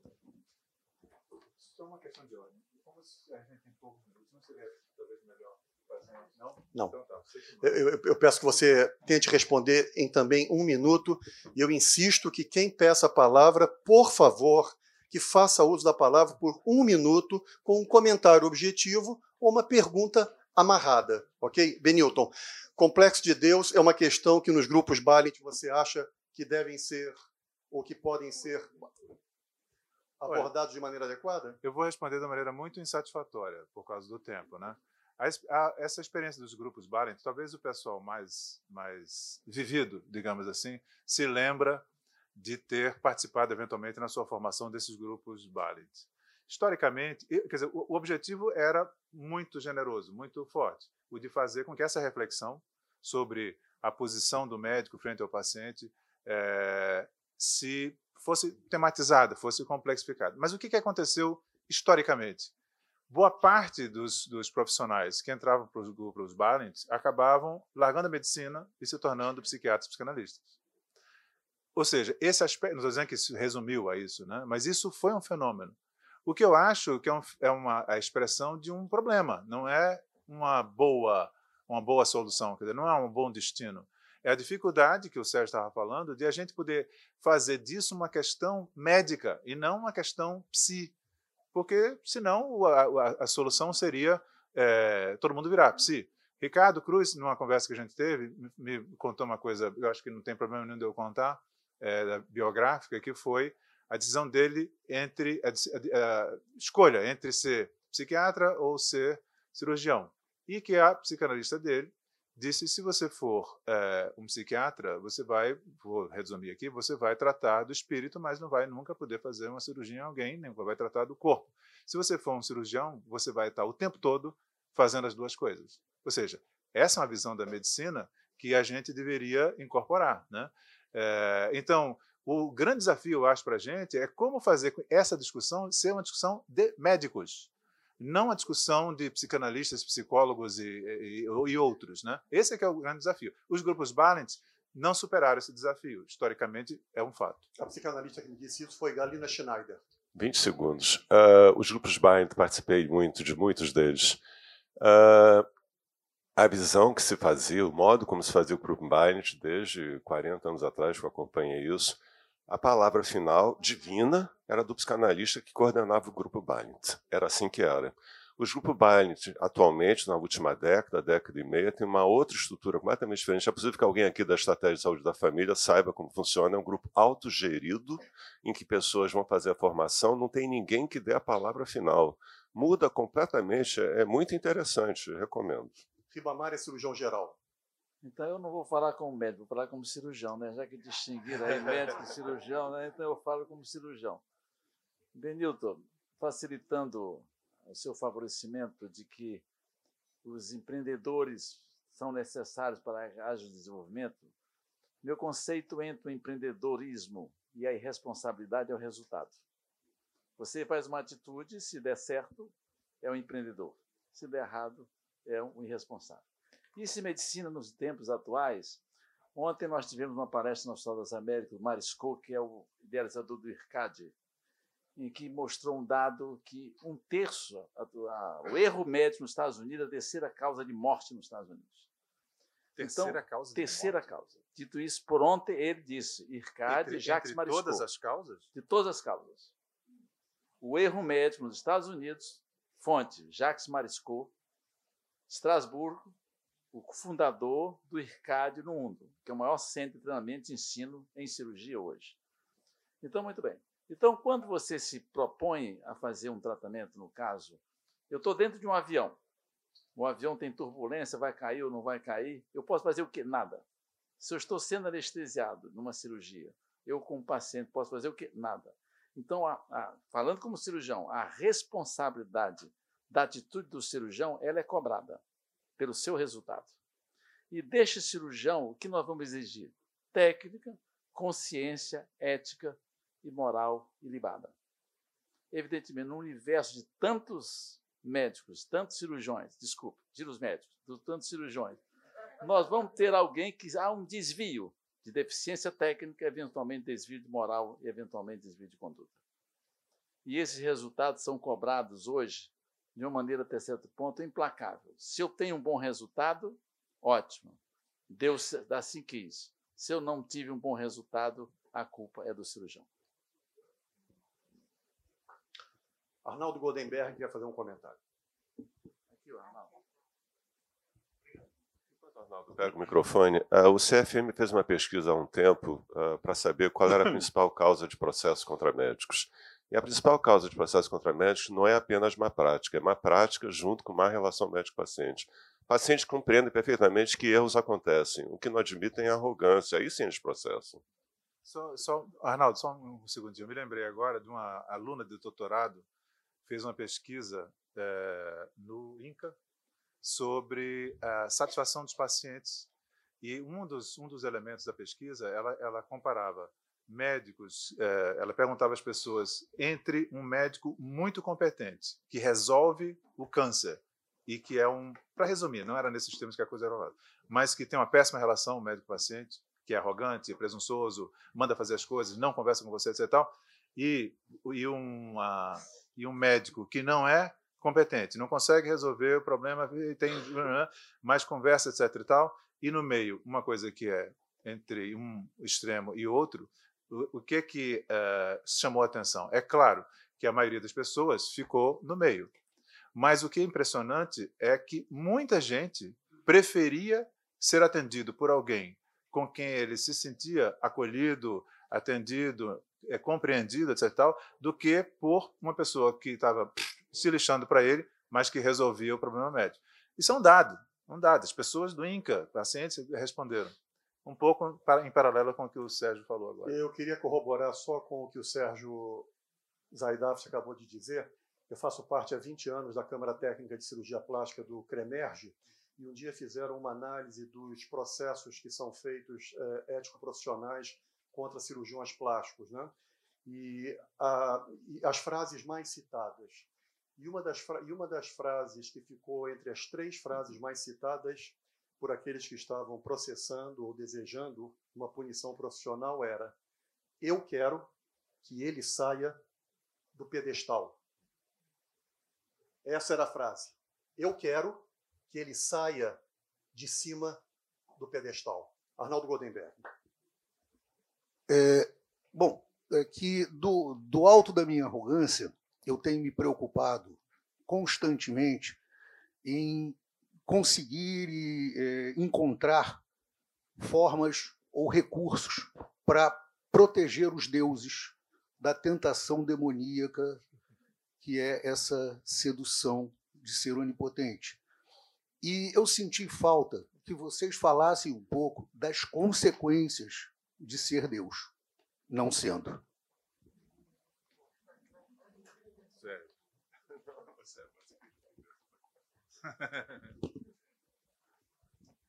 As consequências. Uh, o pote de ouro no fundo do arco-íris é só uma ilusão. Uh, em algum momento isso cai. E quando cai, quanto mais alto se está, maior o tombo. Isso no futuro. No processo mesmo, uh, a ideia que se tem, que se consegue deixar a medicina de um lado, fechar a porta e entrar em casa e ser uma outra situação? Hum? Golpe do Destino, o filme que todos vocês adoram, né? eu nem tanto. Uh, é exatamente isso. As relações que se estabelecem com o mundo são as mesmas relações que se estabelecem com os pacientes. Ninguém é totalmente cindido, capaz de ser de um jeito com o paciente e de outro jeito com os seus. Enfim, resumindo. Newton. Não, rapidamente. É, Arnaldo, quer dizer, isso daria muita conversa, né? De fato, faltou aqui. Porque a gente poderia discutir as consequências para os pacientes, é discutir as, as, consequências para os próprios médicos. Né? O Sérgio chamou a atenção no, no, final da fala dele, uma coisa que eu queria reforçar, porque eu acho que é uma maneira muito sintética de colocar o problema. É que é, o, o, o, problema do que a gente está chamando de complexo de Deus é a passagem de uma posição subjetiva para uma identidade fixa. Esse é que é o problema. No fundo, quando a gente é, ingressa nessa, nessa profissão, a gente, de alguma maneira, aspira um pouco essa condição, algo onipotente. Mas essa onipotência é boa, essa, essa coisa eu vou curar, eu vou resolver. Se eu não sei, eu vou experimentar, eu vou arriscar, como disse o Ibama. O problema é que, quando a gente fala de uma posição é, subjetiva numa montagem que é simbólica, ela é sempre uma, ela é sempre fi, é, é, é, ela é sempre processual. Você entra e sai da posição. Uma identidade é algo que você incorpora e passa a ser a maneira como você se vê, como você se apresenta, como você funciona, como disse o Sérgio, em tudo quanto é lugar. É, e, e, isso é que é o mais difícil de a gente poder é, introduzir. Não estou falando dos outros, estou falando de, de, mim mesmo, da gente mesmo. O tempo todo é assim, né? É, essa diferença entre você se posicionar de um jeito na montagem para poder operar ao máximo aquilo que a montagem permite, e você acabou aquilo, você sai, e uma identidade onde você está aprisionado no modo de ser, no modo de agir, no modo de atuar. Vou dar um exemplo aqui para quem não é dessa, dessa, dessa terminologia, que eu acho que é muito esclarecedor. Não tem nada a ver, mas talvez é um pouco absurdo, mas me ocorreu, eu vou falar. É, uma das coisas que mudou muito no, na, na, na psicanálise na psiquiatria foi o entendimento do que seja perversão que é uma patologia gravíssima, né? e que durante muito tempo foi associada a modos de funcionamento sexual, identidades sexuais, etc. Tal. Se você, durante algum tempo, era homossexual, era perverso. É, e no, no, no, no, Tratado de Kraft-Ebing, se você tinha sexualidade na, na velhice, era uma forma de parafilia, era uma perversão. O que é que mudou nos últimos anos? Uma, uma, uma diferença radical entre você pensar a perversão como uma identidade, como algo que é fixo, que você é, para ser um tipo de é, posição numa montagem. Então é a montagem perversa. Essa montagem perversa se caracteriza pelo quê? Pelo fato de que é, aquilo que você é, atua, que pode ser, é, digamos, um comportamento perverso, uma fantasia perversa encenada a quatro paredes entre duas pessoas adultas e consensualmente ingressadas naquele negócio, passa a se transformar não em algo temporário, não em algo que é uma brincadeira dois, não em algo que é um jogo que para muita gente pode ser chato, entediante, pesado, escandaloso, imoral, etc. Mas é um jogo que duas pessoas adultas fazem. É uma brincadeira para se tornar numa posição fixa, onde o outro é destituído da sua condição de sujeito e é colocado na posição de objeto. Quando eu entro nisso e, e me identifico com essa posição, eu ingresso no campo da perversão. É por isso que a perversão ela não é uma coisa associada à sexualidade ela é associada ao tipo de relação que você tem com o outro. Você tem perversão entre médicos e pacientes. E às vezes ela não está presente num casal que faz coisa do arco da velha, que é o, o marido fica pendurado de cabeça para baixo, vestido de couro, e a mulher chicoteando, dizendo barbaridade. Se aquilo é um jogo, é só esquisito, mas, mas, as pessoas saem dali e se tratam umas às outras com, como sujeito. No Nordeste, você sabe, tem essa expressão que apareceu muito na novela Gabriela, eu vou te usar. Né? Meu marido me usou ela é muito eloquente, porque é uma maneira de pensar sexualidade uma, numa, numa vida normal. Está ali a montagem perversa. Então, um pouco dessa coisa do. Esse, é, aquele, aquele médico lá do filme, do Alec Baldwin, ele está ilustrando isso. Ele realmente, não é que ele, ele usa, como o Sérgio disse, do benefício do investimento transferencial que faz você ter poderes supranaturais, quase, supernaturais, é mesmo? Você dá farinha e o cara cura porque acredita que você. Não, não é isso. Ele realmente incorporou. Eu sou Deus. Não é que eu me aproveito de uma prática social que me coloca como investimento endereçado antigamente a deuses, agora você endereça a médicos. É verdade. Mas se você se equivoca um pouco, você fica ali. Esse é que é o problema. Eu tenho 10 minutos e seis inscritos, as inscrições estão encerradas. Fernando Boives. É, Primeiro, parabéns pela, pelas duas apresentações. E eu, na verdade, quando fui chamado para participar desse grupo, toda vez que eu venho aqui, né, eu procuro vir a todas, é como se eu tivesse vindo para um paraíso, onde eu vou encontrar os deuses. Né? Mas não só médicos, não só médicos. Né? É, tem psicólogos, enfermeiros. E há 30 anos eu aqui no Rio de Janeiro dirijo hospitais. Comecei lá na São Vicente da Gávea. E uma coisa que eu sempre procurei ver e cuidar com carinho, principalmente dos deuses que são muito solitários. Né? Eu, isso é o que eu vejo.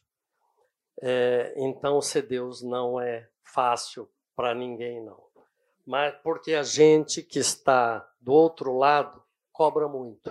Né? Mas eu vou atender uma solicitação do Benilson, que disse para a gente fazer perguntas. É, a robótica pode acabar ou diminuir com esse complexo de Deus?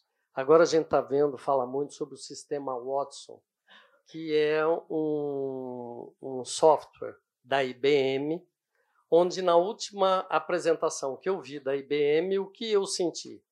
Vão acabar os, com os médicos e vamos ter apenas técnicos em medicina, porque o robô, esse robô, é, esse software, ele tem uma ação cognitiva, então ele vai conversando e você, como médico, vai colocando os dados lá dentro e depois ele até responde por você. E aí eu fiquei nessa nesse questionamento antes até da, dessas apresentações. Isso vai tirar um pouco o endeusamento dos, dos médicos? Benilton, você acha então que a tecnologia ela pode ajudar ou atrapalhar a esse, esse processo? Olha, realmente não sei dizer. Eu, o que eu acho é que isso é bem-vindo. Eu, eu sempre procuro fugir daquela daquela posição que um colega meu uma vez chamou, acho de maneira muito feliz, a posição do Beato Salu, que quanto mais velho você fica, mais você é tentado a ocupar. Né? No meu tempo era melhor, antigamente, né? agora o mundo está se acabando, as pessoas... Né? né é o Beato Salu... Não, essas tecnologias, elas todas são ótimas. Se você pensar no impacto que isso tem para sistemas de saúde, você vai prescindir de tanta gente, você vai poder ter é, mais gente acessando via tecnologia uma, uma, uma, oferta médica que antes que não, não, não ia conseguir. É claro que a capacidade de armazenamento de eh, recurso a pesquisas instantaneamente, etc., vai ser, o acesso à informação vai ser não. O que eu acho que sim vai acontecer, suponho, é uma que quando você muda a base estrutural, material de qualquer prática, você vai mudando também a maneira como as pessoas vivem aquilo. Então, o que eu acho que vai mudar é a posição do médico frente a sua prática. Né? E, de fato, você vai ter muito menos, provavelmente, muito menos é, situações em que o médico pode se arvorar, a, a, a, se colocar na posição de último, última palavra, porque você vai ter tanta coisa, e é claro que os pacientes também vão ter acesso a Watson, etc. e tal, você vai baixar o aplicativo Watson, você vai ter milhões de coisas que vão mudar. Eu, o que eu acho é que sempre haverá a necessidade de médicos. Provavelmente não da maneira como a gente vê. Provavelmente incluindo outro tipo de profissionais. Não sei, eu falei daqueles bioengenheiros no futuro. Na hora de você. Reprodução, por exemplo, humana.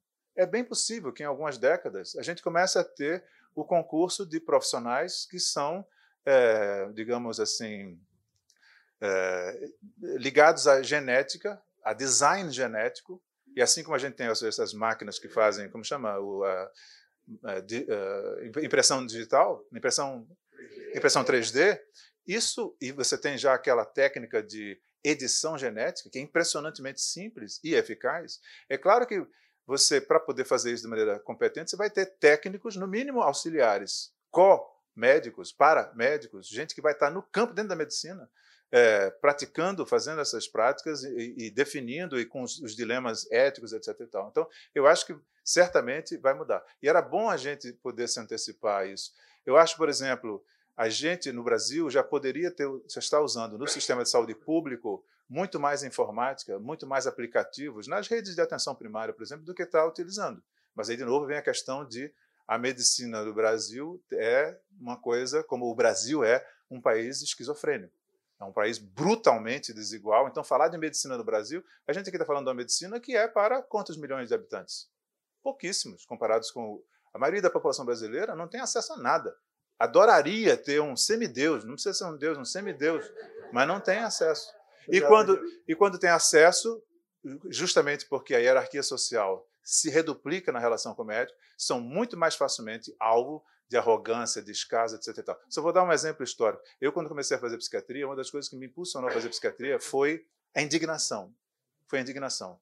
Foi a primeira vez que eu botei o pé no asilo, o professor de psiquiatria, de branco, e é, cientificamente dotado de não sei quantas uh, informações a respeito da psiquiatria e da, da doença mental. Estávamos numa, numa, enfermaria, num asilo, ele olhou para o pátio cheio de mulheres, algumas nuas, ele pegou, fulano, pega ali a dona fulana. A dona fulana veio dizendo, não doutor, não doutor, eu estou bem, eu estou bem, eu estou bem. Botou, porque era uma aula sobre eletrochoque. E aí, sem o menor cuidado, sem coisa nenhuma, botou a mulher, não, não, não, tchum. Aí, tac, tac, tac, tac, tac. Primeiro, fase tônica depois fase crônica. E eles dizendo, fase tônica, fase crônica, etc. Tal. Acabou a aula, Isso me deixou.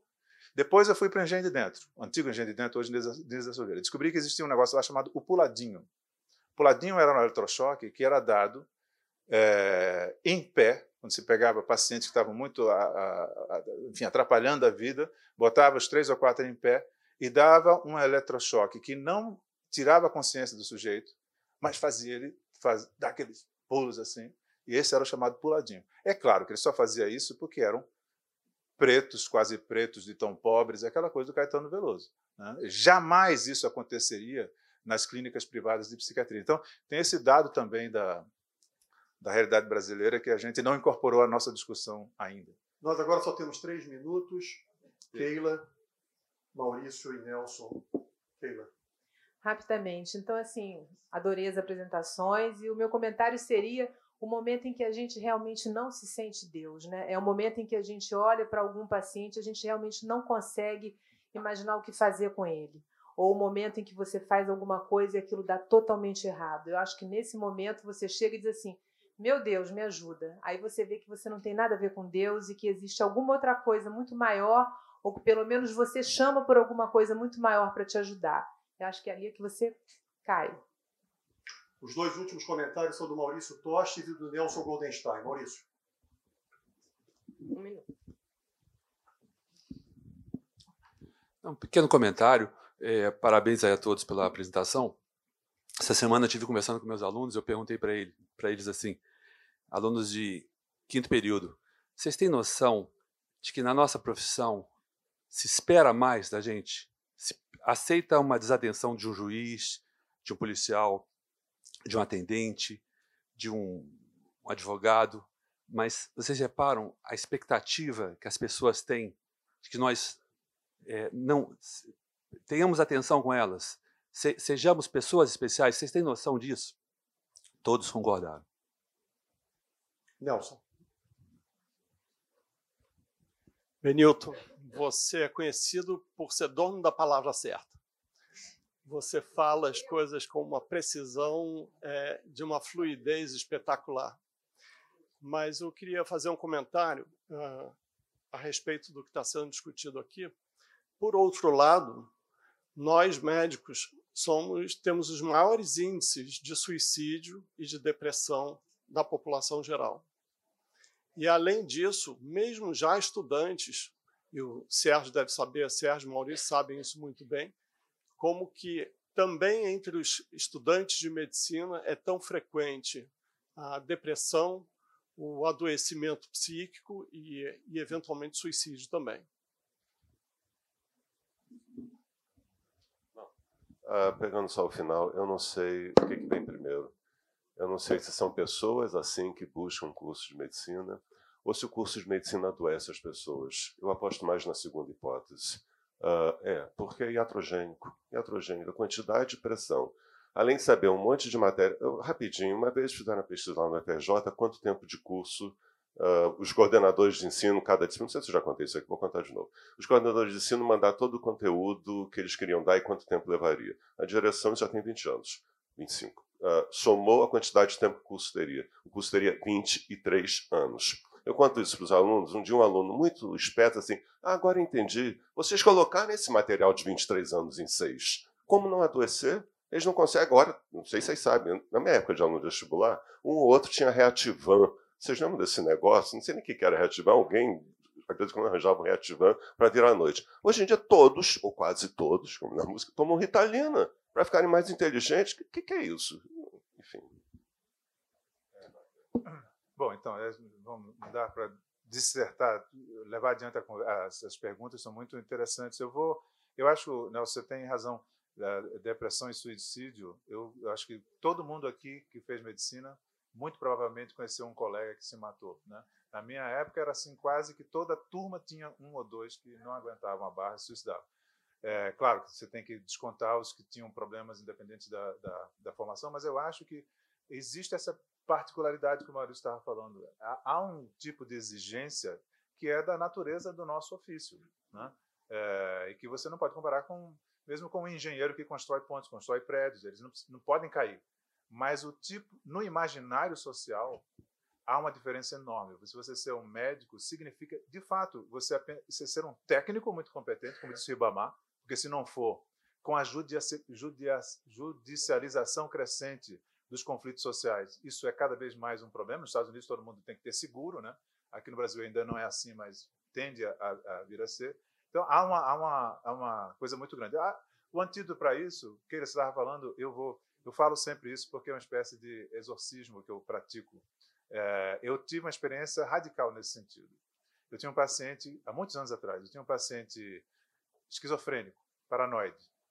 E ele, a muito custo, tinha se estabilizado com medicação, etc.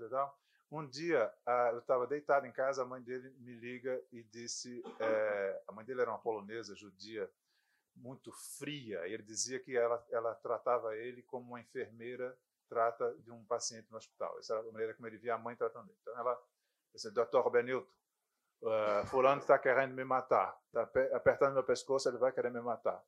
Aí eu chamei ele, eu falei, o que está acontecendo, fulano? Ele disse, eu não aguento. Eu vi que a coisa estava pesada. Pela primeira vez na vida, na época eu não tinha feito isso, eu disse, eu vou aí na sua casa, segura a onda, fica na sua, eu vou. Saí de casa, passei numa, numa farmácia, comprei uma injeção de 20 cc, haloperidol, fenergan e mais não sei o que lá. Fiz o chamado sossega-leão, porque eu não sabia o que eu ia esperar. E aí fui lá, encontrei os dois já conversando. Fiquei conversando com ele no quarto umas duas horas, até ter certeza absoluta que eu não precisava dar a injeção. Conversei, ele me agradeceu, papapá, se ajoelhou, blá, blá, blá, eu fiz ele tomar uma dose dupla da medicação na minha frente. Isso eram as duas horas da manhã. Combinei com ele que às 10 da manhã ele iria me ver no consultório. Aí saí me achando o máximo. Né? Isso é que é um psiquiatra que vai na conversa e tal. Cheguei, deitei, trem, no telefone. Dr. Benilton falando se jogou pela janela. Mas parece que ainda não morreu.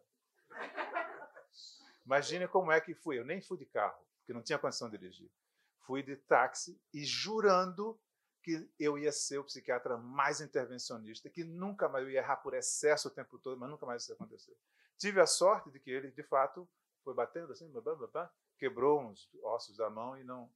Anos depois ele se jogou da ponte e também não morreu. Eu falei, você, você não é gato, você, você não tem sete vidas, você está abusando. Mas é, o que é interessante, essa história daria uma, um desdobramento, porque o sentido do, do, do, que aconteceu com ele, o sentido do que aconteceu com ele, que é impressionante. Ele, ele repetiu o gesto que o pai tinha feito 20 anos antes. Também, ele sequer abriu a janela. Ele, é, feito o filme, ele quebrou o vidro da janela e se jogou, repetindo o gesto do pai. e, bom, outras coisas, mas aí seria uma sessão de caso de psicanálise. Mas é isso, isso para mim, foi um dos maiores ensinamentos, porque depois que passou a onda, e eu, e eu pensei que ia ser um cara tacando injeção em todo mundo para ficar quieto, eu falei, não, não é isso, paciência. Um colega meu, é, ele acompanhava um garoto, foi um caso que saiu em todos os jornais, revistas, eu posso, posso contar. Ele acompanhava um, adolescente que estava numa grave depressão e depois de algum tempo começou a melhorar. Pediu aos pais para comprar um show, um ingresso para um show daqui a 15 dias, pediu para fazer uma festa de aniversário na casa dele, um churrasco, e os pais todos felizes fizeram tudo isso. No dia do, do aniversário, foi com os pais comprar carne, eh, eh, carvão, blá, blá, blá, blá, chegaram em casa, ele disse, olha, os amigos vão chegar daqui a pouco, eu queria ficar com os meus amigos e tal, comemorava, papá. Os pais saíram todos felizes para ao cinema. Quando voltaram, o menino estava morto. Morreu como? Ele tinha, só se soube depois, durante algum tempo, planejado isso, recorrendo a sites que ajudam as pessoas a se suicidar sem o menor critério. Então, disseram para ele que se ele entrasse dentro do, do banheiro, vedasse tudo, botasse carvão, acendesse, a fumaça tóxica ia matá-lo. Ele fez isso e do, do, do, do, banheiro ligou para o site, que era um site americano ou canadense, e entrou na internet né, e disse: oh, não está funcionando um sujeito lá, ex-bombeiro, explicou para ele que o problema é estava no calor excessivo, então que ele pegasse um cobertor, molhasse o cobertor, se envolvesse no cobertor, deixasse só o, a, o, a, o nariz e a boca para fora, que ele ia conseguir. E foi assim. Uh, uma, uma pessoa do site que viu isso e ficou apavorada, tentou localizá-la, porque eles usam nicknames. Ela lembrou que o, esse nickname um dia tinha falado com alguém que ela sabia quem era, para pedir para comprar uma coisa, ligou para esse sujeito, esse sujeito disse que era em Porto Alegre, Brasil, entrou em contato com a FBI, a FBI entrou em contato com a polícia, a polícia foi, bateu, ele já estava morto. E esse, imaginem a situação muito mais complicada do que a minha. E esse colega meu, depois de conversar muito sobre isso, ele disse: Olha, o negócio é o seguinte, eu cheguei à conclusão que se você topa andar de mão dada com o diabo, não pode reclamar dele dar um tapa na cara de vez em quando. Uma maneira dele aludir ao fato de que quem está na chuva é para se molhar um médico tem que contar com o fracasso como fazendo parte. O fracasso, a perplexidade, né, a incerteza, o erro, faz parte. O problema não é isso existir, o problema é como a gente lida ou não consegue lidar